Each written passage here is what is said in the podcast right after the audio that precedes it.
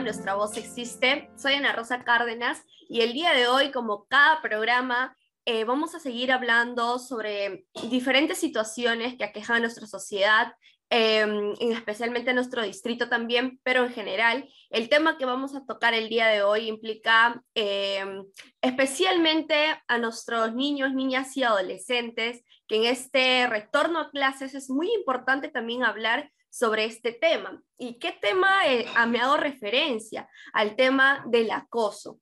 Y ustedes dirán, pero el acoso, el acoso siempre lo tomamos muchas veces eh, referentes a las mujeres de repente en la calle, el acoso sexual callejero, ¿no? Pero muy pocas veces nos podemos hablar sobre las situaciones de acoso que también eh, viven, ¿no? Los niños, niñas y adolescentes dentro de las escuelas. Entonces, esta situación es bastante preocupante eh, obviamente para los padres, madres de familia, pero también en nuestra comunidad educativa en general, ¿no? Que es una preocupación que ya la hemos visto, eh, no pensábamos verlo tan, tan rápidamente eh, en este retorno a clases, pero hemos visto situaciones de violencia sexual, de acoso también en las escuelas aquí recientemente en este retorno a clases, ¿no?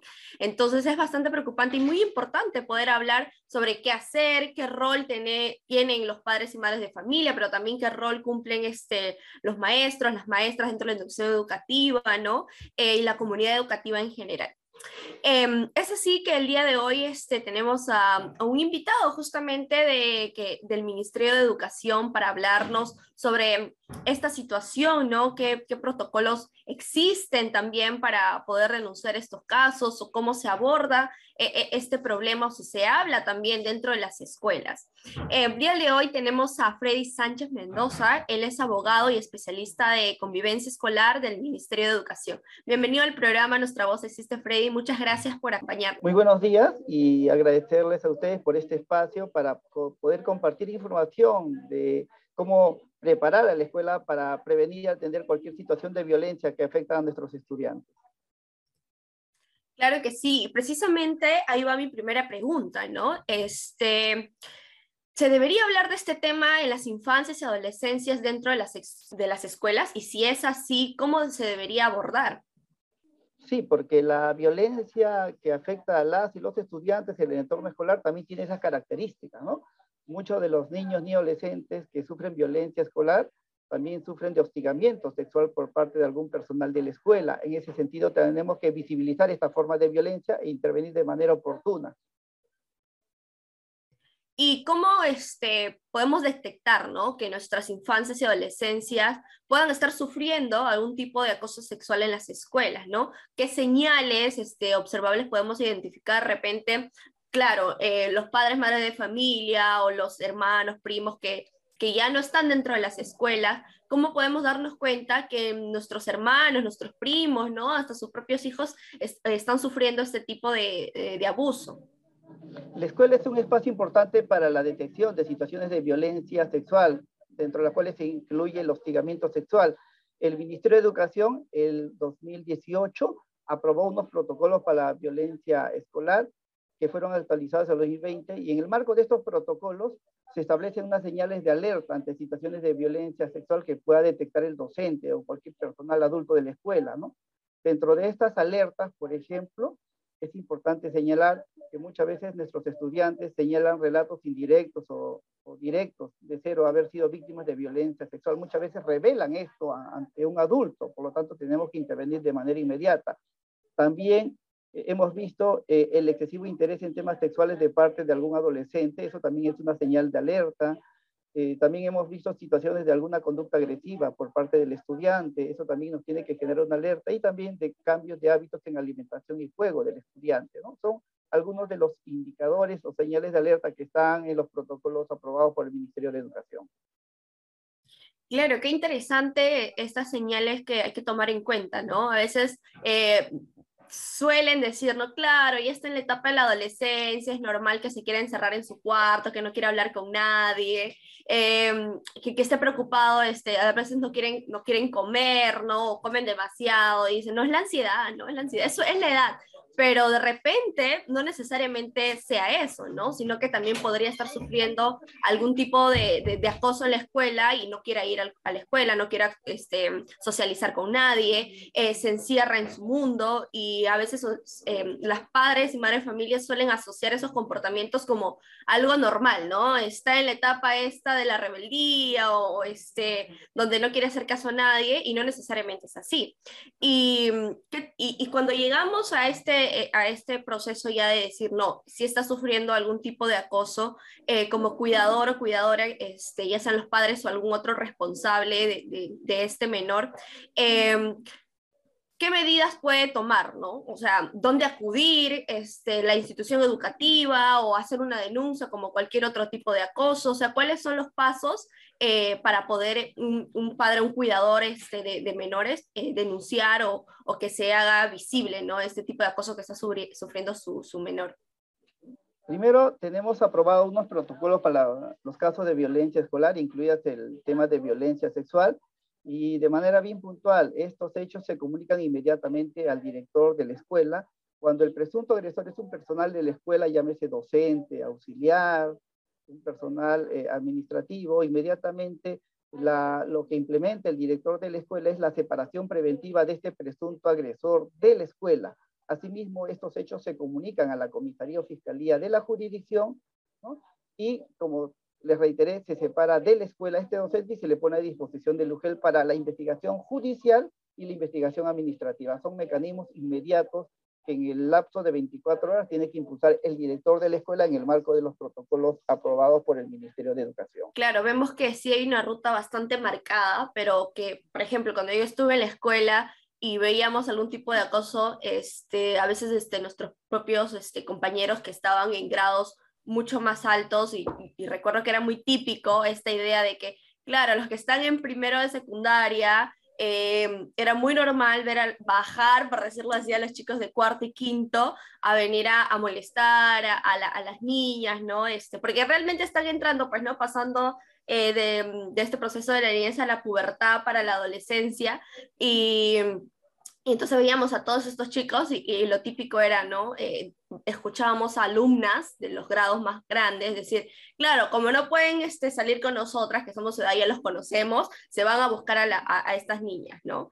Y, en ese momento, para, eh, tal vez para nosotros era como que no lo tomábamos de repente como una agresión, una violencia, porque este tema de, acoso sexual eh, o las sanciones al tema del acoso Em, no es algo que tiene mucho tiempo, sino que es muy reciente, si, no me equivoco, ¿no? Y entonces todos estos protocolos, estos pasos en las escuelas no están tan este, difundidos. Em, y ahí va mi otra consulta, ¿no? Tú hablabas de, claro, si se, si se si se llega a ver este tipo de acoso, este, los profesores con los padres tienen que informar al director y, y, luego hacer, eh, pasarlo a, a, retirar a este personal, etc.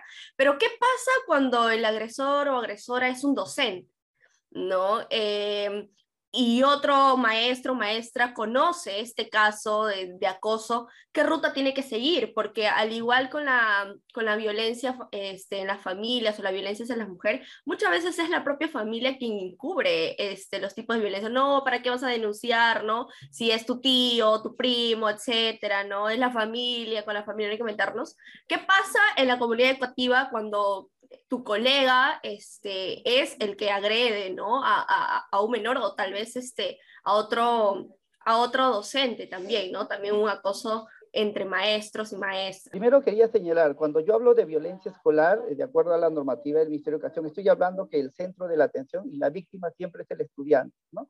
Y la violencia escolar se puede dar entre estudiantes o por un personal de la escuela contra estudiantes. Y en el marco de los protocolos tenemos, por ejemplo, casos de violencia física o sexual, que se pueden dar entre estudiantes o por personal de la escuela contra un estudiante. Aparte, también tenemos un protocolo cuando la escuela detecta situaciones de violencia física, psicológica o sexual por parte de una persona del entorno familiar o de la comunidad. Ahí, de acuerdo a la normatividad, también se activa la responsabilidad no solamente ética, sino legal del director o del docente de comunicar estos hechos inmediatamente a la autoridad competente. Ejemplo, ¿no? El día de hoy, una profesora detecta o toma conocimiento por parte de la revelación de la propia estudiante que uno de sus familiares le está hostigando sexualmente. ¿no? eh, o, presuntamente también ha cometido una situación de abuso sexual. Al tomar conocimiento, la docente tiene la obligación, no solamente ética, sino legal, de informar inmediatamente al director y en el lapso de 24 horas, de acuerdo a una ruta que también tenemos, comunicar a la comisaría o fiscalía, asimismo coordinar con el centro de emergencia mujer toda la ruta de la intervención. Entonces, ya está señalado estas responsabilidades a nivel de la escuela. Yo también quería señalar que tenemos una línea de orientación gratuita, la 0800 76 888, que también permite a cualquier ciudadano orientar para que esta ruta inmediatamente se agilice desde el ámbito escolar. Claro que sí, muy interesante todas estas rutas que me gustaría que se mm, amplíe muchísimo más, eh, creo que es muy importante. Vamos a irnos a un pequeño corte y seguimos aquí hablando junto a Freddy Sánchez sobre este tema del acoso dentro de las escuelas y em, como hemos venido conversando, eh, qué responsabilidades, qué roles tienen tanto eh, los miembros de la familia en, nuestras, en nuestros hogares, pero también em, qué roles importantes cumplen los maestros docentes eh, dentro de las escuelas para poder identificar estos casos, estos cambios de comportamiento o alguna señal que pueden dar los niños, niñas y adolescentes para identificar algún caso de, de acoso sexual dentro de las escuelas. Retornamos aquí en su programa en, en unos segundos, no se vayan y regresamos junto a Freddy Sánchez para seguir hablando del tema.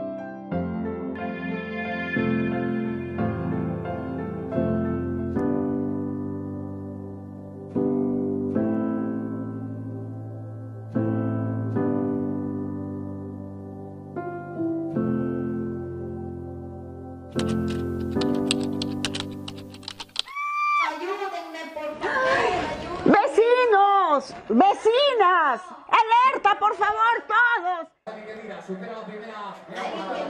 Oye, algo está pasando. ¿Qué?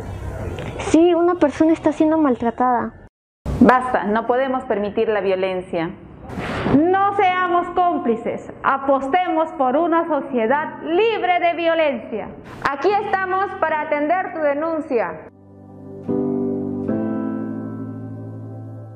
porque nuestra voz existe. Para cuidarnos en el barrio. Para, crecer, sin miedo. Para detener el círculo de violencia.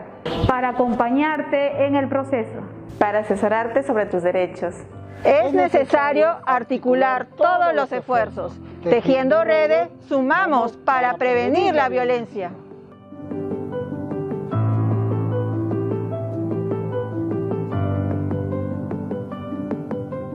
Estamos junto a Frey Sánchez, él trabaja en el Mineo y nos está comentando cuáles son estos protocolos a seguir cuando ya existe un caso de violencia, este, algún tipo de violencia sexual, pero en este caso específicamente algún tipo de acoso, ¿no? Ya sea entre mm, los mismos estudiantes o algún miembro este, docente o administrativo dentro de las escuelas.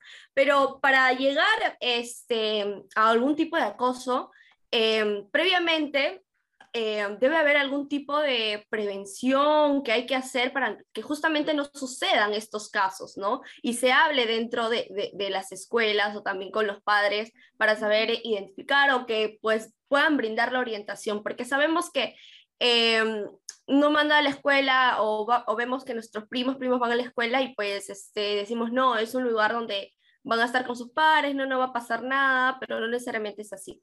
Freddy, nos gustaría escuchar eh, cómo se podría prevenir el acoso en las escuelas.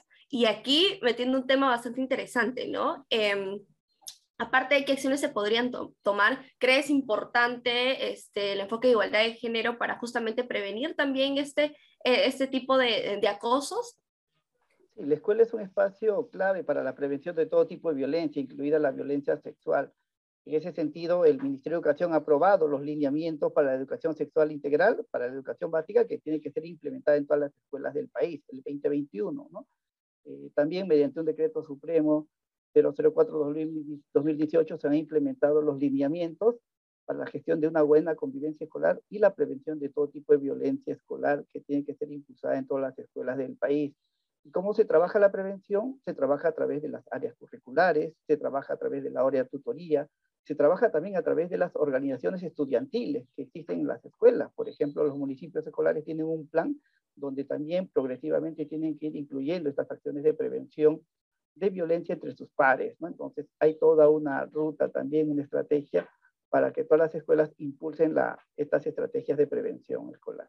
Sabemos de que en la pandemia esos dos años casi donde los chicos han llevado las clases remotas, pues ha sido bien complicado, ¿no? Hablarles sobre estos temas. De hecho, pues tengo hermanos, primas y he visto todo el sufrimiento, no solamente de ellos, sino también los docentes y los padres de familia. Ha sido bastante fuerte. Y este retorno a clases para para todos y todas en general ha sido como un alivio, ¿no? Saber que ya van a tener un espacio donde socializar, donde convivir, hablar sobre estos temas y pues esperemos que realmente en este retorno a clases se toquen estos temas tan importantes ahora en las estadísticas que hemos visto de violencia familiar, el tema del acoso también eh, bastante fuerte. Entonces la escuela justamente es un espacio muy importante para poder prevenir, es el, es el espacio donde más tiempo pasan estos niños, niñas y adolescentes y trabajarlo junto con los docentes, concientizar sobre estos temas es fundamental. Eh, ya para ir cerrando, este, Freddy, que nos eh, hace, antes de irnos al corte, nos hablabas un poco de estos, de estos este, protocolos, ¿no? De estas sanciones que, que existe eh, para proteger justamente a los niños, niñas y adolescentes. Nos gustaría que puedas volver tal vez a explicarlo, a enfatizar este, de repente líneas de atención. Recuerdo que cuando yo estaba en la, escuela se hablaba mucho del bullying, ¿no? que es un tema bastante presente también dentro de las escuelas y, y, habían, y siempre teníamos marcado en la cabecita de, podemos hacer las denuncias en el CCB, ¿no? Entonces era como que el CCB, el CCB, el CCB, pero ¿También el CCB nos sirve para esto o hay otras plataformas donde se puede también este, escribir, llamar, denunciar, ¿no? De repente de manera anónima, etcétera. Entonces nos gustaría que nos puedas comentar más sobre estos protocolos y además eh, qué mm, herramientas, ¿no? o, qué plataformas tenemos para poder hacer este tipo de denuncias. Correcto. Eh, desde el Ministerio de Educación tenemos las siguientes herramientas. Primero, tenemos una línea de orientación gratuita que atiende de lunes a viernes de 8 de la mañana a 8 de la noche.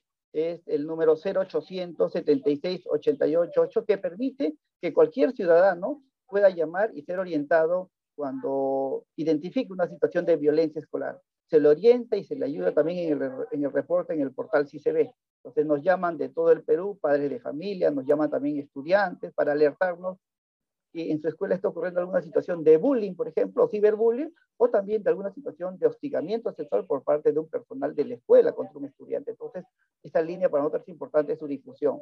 Pero también tenemos una plataforma web, www.cicb.pe, que permite que cualquier persona desde su computadora pueda reportar un incidente de violencia escolar de manera también reservada, ¿no? Eh, si el día de hoy ingresan a www.cicb, pueden ustedes inmediatamente reportar un incidente de violencia escolar y lo que se hace se activan los protocolos en la escuela donde ocurrieron estos hechos. Esto es eh, lo que tenemos, pero también ustedes pueden encontrar en esta plataforma CICB recursos pedagógicos para los docentes para trabajar el tema de la prevención de la violencia escolar, incluida la violencia sexual. Quería reiterar que desde el 2018 tenemos seis protocolos para la atención de la violencia escolar. El primer protocolo es violencia entre estudiantes, que tiene que ver con el tema del bullying y ciberbullying, que tiene que ser atendido y resuelto en la escuela. El segundo protocolo está relacionado a hechos que ya tienen una característica, una característica de infracción a la ley penal. Agresión entre estudiantes, por ejemplo, situaciones de violencia sexual que también se da entre estudiantes, o agresiones físicas con lesiones, donde también hay una, una ruta definida del trabajo con la Fiscalía de Familia, toda vez que los involucrados son adolescentes. ¿no? Y un tercer protocolo que está relacionado ya a violencia ejercida por un personal de la escuela contra un estudiante, que en este caso es una violencia física, y un eh, cuarto protocolo que es psicológica, y un quinto protocolo es el tema de la violencia sexual ejercida por un personal de la escuela contra un estudiante, ¿no? Y un último protocolo cuando ya la violencia es ejercida por un personal ajeno a la escuela. Entonces, todo eso ya está establecido para una atención inmediata por parte de la autoridad educativa. Cabe indicar que una vez que se genera un reporte, desde el Minedo también se establece el seguimiento de la atención en la escuela porque en cada UGEL, por ejemplo, ustedes están ubicadas en el UGEL 05, tenemos a un especialista de convivencia escolar que da la asistencia técnica a esa escuela donde se ha reportado este hecho de violencia escolar y también hace el seguimiento para que se tomen las medidas correctivas de acuerdo a los protocolos, ¿no? a las rutas de intervención. ¿no? Ese es un poco para ir informando. Muchas gracias. Qué importante conocer que existen estos protocolos, estas rutas. Así que em, si algún adolescente o jovencita que nos está escuchando, nos está viendo en este momento y conoce algún tipo de, caso o de repente les también le está pasando esa situación, no está solo, no está sola. Hay herramientas, hay personas que nos pueden apoyar. Eh, comuníquenlo, háblenlo, porque estas cosas pasan y entonces es importante poder denunciarlo, hablarlo, porque el silencio es la peor cómplice que puede existir este, si conocemos algún tipo de, este caso y, es bien difícil, ¿no? Es bien difícil más en la adolescencia, donde hay un sentimiento de que todo el mundo me está viendo o el tema de integrarse en un grupo o este, es bien complicado. ¿No? Pero es importante este, hablarlo y qué importante también es que dentro del Ministerio de Educación se siga este, hablando sobre estos protocolos que, como te mencionabas antes, casi no se conocía. Yo salí al colegio 2018 y cuando justamente salían estos lineamientos y de ahí pasamos a la pandemia que poco nada se ha hablado sobre estos temas eh, dentro de las tutorías, etcétera. Entonces yo creo que es momento de venir con todo, ¿no? Con toda esta información, replegarlo. Eh, y me gustaría, con esto estaríamos terminando, Freddy. Eh, algo que te gustaría comentarles este, finalmente a todos los estudiantes que lo están escuchando, ¿no? Tú que trabajas en el Minedu, sentir la presencia del Ministerio de Educación y que realmente estamos, están trabajando ustedes, ¿no? Para poder este, mejorar la calidad educativa y que las escuelas realmente sean un espacio seguro. Sí, reiterarles que la escuela tiene que ser un espacio seguro y libre de todo tipo de violencia. Eh, el rol de los adultos como protectores de los derechos de las niñas, niños, adolescentes, romper esta cultura del silencio que tú también has señalado, eh, eh, y lo otro, eh, difundir esta línea gratuita, la 0800 76 888, que va a atender a todos los niños ni adolescentes para cualquier situación, información, denuncia, alerta.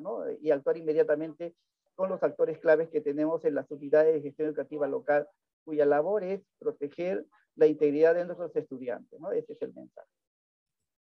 Muchas gracias, Freddy. De, todas maneras, el número va a salir acá gigante de la, entrevista para que puedan este, utilizarlo de todas maneras.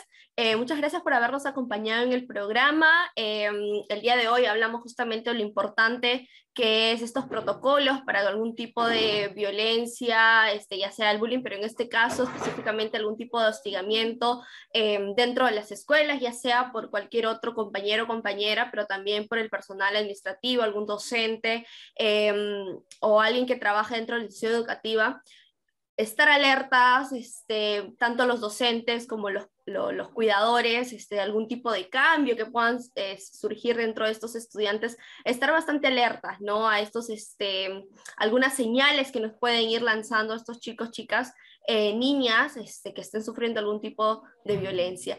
Así que no se pierdan cualquier este programa, compártenlo, denle like. Eh, también pueden ir revisando todo el contenido que tenemos dentro de, nuestro programa, que también ha estado bastante interesante y que se conectan entre sí. Em, así como estos temas, hay otros que pueden seguir ayudándonos a reflexionar y tener este, una sociedad más igualitaria, ¿no? que todos y todas merecemos respeto y sobre todo libre de violencia, sobre todo para nuestros niños, niñas y adolescentes que en este retorno a clases merecen tener un espacio seguro. Así que les aparecerán todas nuestras redes sociales donde pueden encontrar el programa. Muchísimas gracias. Con eso es todo por hoy. Nos vemos en una siguiente edición de su programa Nuestra Voz Existe.